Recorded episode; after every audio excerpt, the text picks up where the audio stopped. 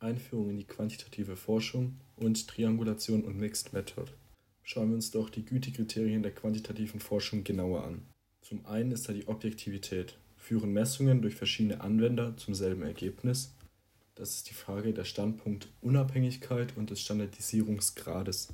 Dann gibt es noch die Reliabilität. Erfassen Messverfahren zuverlässig das, was sie messen sollen? Das ist die Frage der methodischen Präzision bzw. Verzerrungsfreiheit und der Wiederholbarkeit einer Messung. Und dann gibt es noch die Validität, also erfassen Messwerte genau das, was sie zu messen vorgeben.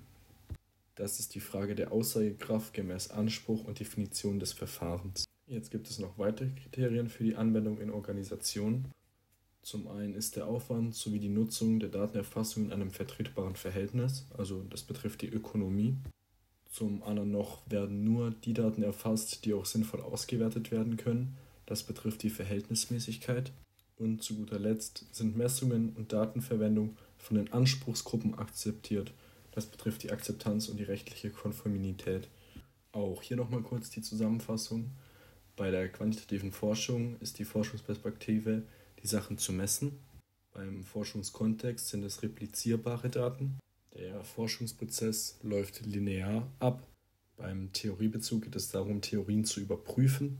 Die Vorgehensweise ist deduktiv und als Methode werden Fragebogen oder Experimente benutzt. Kommen wir jetzt zu der Triangulation.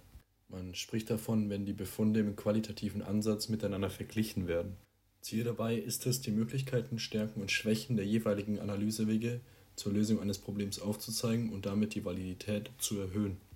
Hierbei können auch verschiedene Datenquellen verglichen werden. Und bei der Triangulation ist die Verbindung von qualitativen und quantitativen Analyseverfahren möglich. Schauen wir uns jetzt die Form der Triangulation an. Zum einen ist das die Datentriangulation. Dort werden unterschiedliche Datenquellen in das Forschungsprojekt mit einbezogen. Also dasselbe Phänomen wird zu verschiedenen Zeiten und an verschiedenen Orten beobachtet bzw. gemessen. Dann gibt es noch die Beobachter- oder Forscher-Triangulation. Dort wird das gleiche Phänomen von verschiedenen Forschern untersucht bzw. beobachtet. Ziel dabei ist es, den Einfluss des Forschers herauszufinden. Dann gibt es noch die Theorie-Triangulation. Dort wird dieselbe Forschung mit dem Hintergrund unterschiedlichster Theorien betrieben. Und bei der letzten Form der Triangulation geht es um die Methodentriangulation. Dort wird das gleiche Phänomen mit unterschiedlichen Methoden erfasst. Dies ist auch die häufigste Form der Triangulation kommen wir nun zur genannten Mixed Method. Das ist eine Kombination und Integration von qualitativen und quantitativen Methoden im Rahmen des Forschungsprojektes. Also nochmal kurz gesagt, Forschung, in der die Forschenden im Rahmen von ein- oder mehrphasig angelegten Designs sowohl qualitative als auch quantitative Daten sammeln. Die Reihenfolge dabei kann entweder simultan, also gleichzeitig oder sequenziell erst das eine, dann das andere stattfinden. Kommen wir jetzt noch zum Triangulationsdesign. Auch hier kommen zeitgleich qualitative und quantitative Verfahren der Datenerhebung vor. Die Daten beziehen sich dabei auf denselben Untersuchungsgegenstand und es kommt immer dasselbe Gewicht raus. Ziel ist dabei, ein umfassenderes Bild des Gegenstands zu erreichen. Kommen wir nun zum eingebetteten Design. Dort werden zwei komplett unterschiedliche Forschungsfragen gestellt und die Beantwortung erfordert jeweils einen anderen Datentyp. Es ist deutlich weniger Aufwand als das Triangulationsdesign. Jetzt schauen wir uns noch das explanative Design an.